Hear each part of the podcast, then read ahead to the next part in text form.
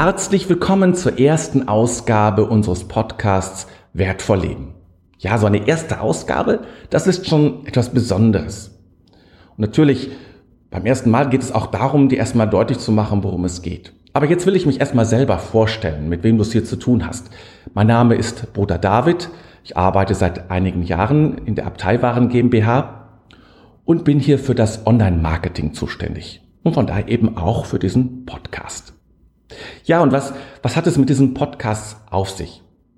Nun, für uns bei der Abteilwaren GmbH oder in der Abtei Königsmünster ist es wichtig, mit unseren Produkten, das, was wir herstellen, auch was wir an Dienstleistungen zur Verfügung stellen, dem Menschen ein wertvolleres Leben zu ermöglichen. Schöne Dinge zu haben, Dinge, die wirklich, die man genießen kann, die mit Nachhaltigkeit hergestellt sind, die mir wirklich einen Mehrwert in meinem Leben bringen. Das ist unsere Aufgabe, das ist unser Ziel. Und wir möchten dir mit diesem Podcast weitere Möglichkeiten zeigen, wie du wertvoller leben kannst, wie du dein Leben nochmal anders gestalten kannst, was du machen kannst, auch um nachhaltiger zu leben, verantworteter zu leben in unserer Gesellschaft, in unserer Natur natürlich ganz besonders. Ja, und davon wirst du einiges berichten. Aber wir wollen natürlich auch, und das ist uns auch wichtig, dir ein wenig, ja, helfen, hinter die Kulissen zu schauen. Dass ich ähm, nach und nach hier auch Menschen dir vorstellen möchte, die bei uns arbeiten und die so ein bisschen aus ihrer Sicht der Dinge über wertvoll Leben sprechen. Ja, und einen ersten Anfang mache ich mit einem unserer jüngsten Mitarbeiter, der in der Kunstschmiede arbeitet. Und mit ihm habe ich darüber gesprochen, was er so tut, was es bedeutet für ihn, bei uns zu arbeiten in der Abtei Königsmünster und natürlich auch, was heißt es denn für ihn in seinem Alter, wertvoll zu leben.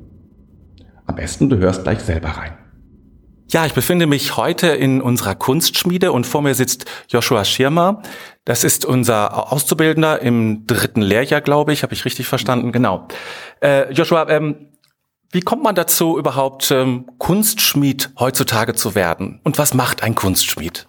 Ja, also Kunstschmied zu werden ist eine außergewöhnliche Berufsvorstellung, sage ich mal. Und es ist bei mir durch die Faszination am Mittelalter entstanden. Ich war früher schon sehr viel auf Mittelaltermärkten unterwegs und war immer von den vom Schmiedehandwerk halt fasziniert. Das im Feuer, dass man wirklich was umformt mit der reinen Körperkraft und der geschickten Führung des Hammers. Das hat mich schon immer fasziniert. Und dann dachte ich mir, ich wollte den Beruf auch irgendwann einfach ergreifen. Und so hast du dich dann hier gemeldet und bist dann auch gleich genommen worden? Ja, genau. Es war, die Berufssuche war ein bisschen umständlicher natürlich, weil es nicht mehr so viele Schmiedebetriebe gibt. Deswegen habe ich den Radius erhöht. Ich komme ursprünglich nicht aus Meschede, mhm. sondern aus Iserlohn. Das heißt, im Radius von 100 Kilometern habe ich was gesucht. Und dann unter anderem auch die Klosterschmiede. Hier war dann zum Probearbeiten und habe dann direkt am Ende des Probearbeitens den Vertrag gekriegt zum Unterschreiben. Okay, ja, das ist sehr schön. Ähm, und äh, du wirst dich sicherlich noch an den ersten ein, zwei äh, erinnern, als du hier angefangen hast. Was, womit beginnt man? Was, was macht man hier so als erstes? Was ist so, was waren so deine ersten Erfahrungen hier? Ja, also erstmal ist es ein ganz neues Umfeld. Die Leute sind alle neu. Das heißt, man fängt erstmal an, die Leute kennenzulernen überhaupt. Und dann wird man natürlich auch erstmal mit den Grundlagen der Metallbearbeitung bekannt gemacht. Erstmal grundsätzlich mit normalen Schlossersachen wie Schrauben, Bohren und sowas. Und dann auch beim Schmieden fängt man halt ganz einfach an mit der Feuerführung. Wie führt man das Feuer? Wie erhitzt man Werkstücke richtig? Das fängt einfach mit den Grundlagen quasi an. Das heißt, äh, Feuer führt man, was kann man sich darunter vorstellen? Wie führt man Feuer? Ja, Feuer führen, das ist wirklich eine Kunst quasi, das Feuer wirklich richtig zu führen, sage ich mal. Das ist, man muss halt immer gucken, wie viel Kohle man da reinmacht, wie man die nachschiebt und wie man das Werkstück am besten erhitzt und alles, dass das Feuer auch immer die richtige Temperatur hat, je nachdem, was man gerade schmieden möchte. Also man muss das richtig regulieren sozusagen, das Feuer, also beherrschen im Grunde. Ja, genau. Man hat ja auch das Gebläse drunter, muss man die Luftzufuhr ständig regeln und alles. Die Schlacke sammelt sich auch unten im Feuer ab, die muss man dann rausholen quasi. Sonst kommt die Luft von unten nicht mehr richtig durch und das ist schon nicht so leicht. Klingt auch ein bisschen ja, kompliziert, ja, aber zumindest, ja, man muss an vieles denken, ne? Ja, das auf jeden Fall. Aber irgendwann nach einer Weile kommt das einfach, dann ist das einfach drin. Dann macht man das schon unterbewusst. Wahrscheinlich wie beim Autofahren. Ja, genau so. genau, okay. Ähm, Du hast ja sicherlich, du warst sicherlich schon an sehr vielen Projekten hier beteiligt. Also in, wenn du bis im dritten Lehrjahr bist, dann äh, bist du mindestens zwei, zweieinhalb äh, Jahre schon hier. Das heißt, du hast auch manche, manche große projekte begleitet und was, was daran beteiligt. Was waren so die Projekte, die dir jetzt besonders in Erinnerung geblieben sind? Also was mir auf jeden Fall besonders in Erinnerung geblieben ist, äh, sind die Christuskreuze. Vor allem auch das große aus Cortenstahl, mhm. das man ja auch viel in den Nachrichten mitgekriegt hat. Aber auch die Herstellung der vielen kleineren Christuskreuze. Das war gerade in der Werkstatt ein großer Wirbel, das ist natürlich hängen geblieben. Ja, das kann man mir vorstellen. Und was natürlich auch toll sind, ist, sind auch immer die Evente mit dem Schauschmieden, dass man wirklich irgendwo hinfährt und da seine Ware Fall bietet und wirklich Schauschmiedet für die Leute. Und äh, wo wart ihr da? Wo, wo geht, wo fahrt ihr hin? Was gibt so ein paar Beispiele? Also auf jeden Fall einmal den Adventsmarkt hier am Kloster, da mhm. schmieden wir eigentlich jedes Jahr immer. Mhm. Und ähm, Manufaktum in die Herbsttage auch immer. Mhm. Das ist auch immer sehr toll dann. Ja. Da wirklich wirklich schaut zu schmieden. Die Leute kommen wirklich und gucken, stellen ja. sich um einen rum. Das ist schon. Ja, das kann ich mir vorstellen. Das ist schon ganz, ganz cool, dann auch das, äh, ja, da zu stehen und zu gucken, zu sehen, wie andere sich dafür auch interessieren. Ähm, du hast ja sicherlich oder gewiss noch andere Kollegen, Kolleginnen, die auch ähm, Kunstschmied werden äh, in deiner Klasse. Du hast Vergleiche, wie andere Ausbildungsstätten sind. Was ist hier so das Besondere, wenn es denn etwas Besonderes gibt? Aber ich vermute schon. Was ist das Besondere hier so? Also das Besondere hier ist äh, auf jeden Fall der Umgang miteinander. Das ist sehr familiär hier. Mhm. Ähm, man fühlt sich auf jeden Fall wohl, mhm. sagen wir das mal so. Und man kriegt auch sehr viel Unterstützung. Wenn irgendwas ist, kann man immer kommen und fragen und dann wird sich mit einem hingestellt, wirklich alles besprochen bis zum letzten Punkt und das ist einfach klasse. Das ist in anderen Betrieben, habe ich gehört, jetzt nicht so ganz der Fall. Mhm. Also jetzt nicht nur in Schmiedenbetrieben, da weiß ich gar nicht, das habe ich jetzt gar nicht so viele Kollegen, aber grundsätzlich Metallbaubetrieben. Ah, okay, ja.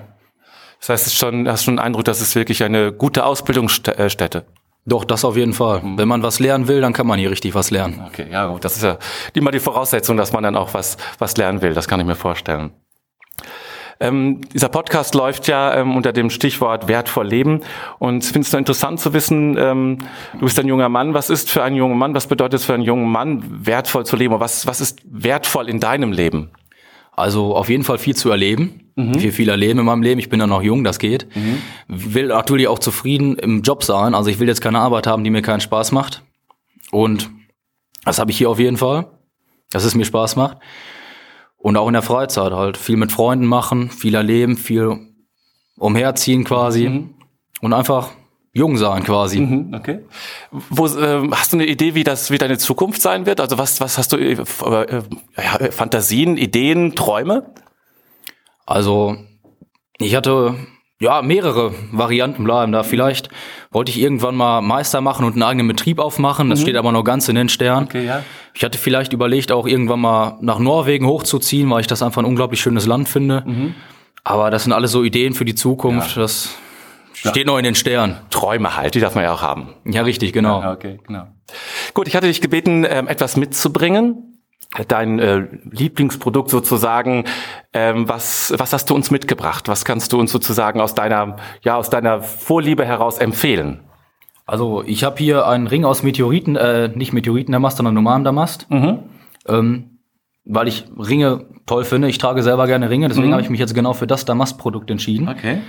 Und ja, ähm, ich finde die Struktur und die Form von dem Damast einfach schön, wie man die unterschiedlichen Metalllagen darin sieht. Das ist ja gefalteter Stahl aus zwei unterschiedlichen Legierungen, mhm, okay. sodass dann halt der anschließend angeätzt wird, sodass man halt die unterschiedlichen Lagen wirklich sieht. Mhm. Und das ist halt ein richtig altes Schmiedeverfahren. So haben schon die alten Japaner ihre Schwerter geschmiedet. Deswegen, das ist einfach alte Handwerkskunst. Deswegen gefällt mir das so. Ja. Da schließt sich so ein bisschen der Kreis. Das passt ja auch so ein bisschen zum Mittelalter. Ne? Auch die, die, die Schwerter, also die japanischen Schwerter waren, glaube ich, aus Damast geschmiedet, sondern wahrscheinlich auch hier in unserer Gegend im Mittelalter, oder? Ja, genau. Da gab es auch einzelne Funde davon, mhm. dass die halt wirklich aus gefaltetem Stahl geschmiedet waren. Das waren aber wirklich die Königsschwerter damals. Das ah, waren okay. also die, was richtig edles. Okay, nicht die normalen Ritter irgendwie, sondern schon die richtig großen, die genau. Herrscher sozusagen, die hatten dann sowas. Okay, ja, wunderbar. Ja, das äh, wäre sage ich auch schon. Ich danke dir ganz herzlich, dass du Zeit gefunden hast, äh, uns ein bisschen von dir und von deiner Arbeit zu erzählen. Und äh, ja, dann wünsche, wünschen wir dir alles Gute für deine Zukunft und für, dass du ein paar deiner Träume auch verwirklichen kannst. Ja, vielen Dank. Das war wieder mal eine Ausgabe unseres Podcasts Wertvoll Leben.